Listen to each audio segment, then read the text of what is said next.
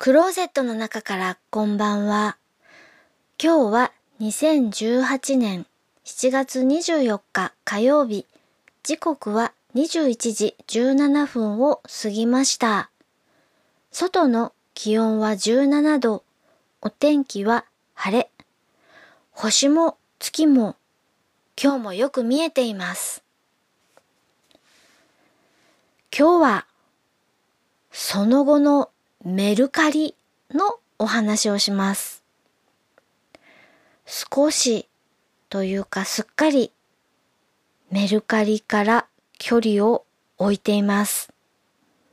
というのも、これ売れるかも？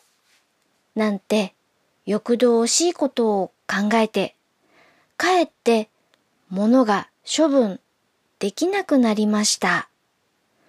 なんだか片付かなくて、これは良くないなぁと思い、しばらくメルカリのことは忘れようかと思います。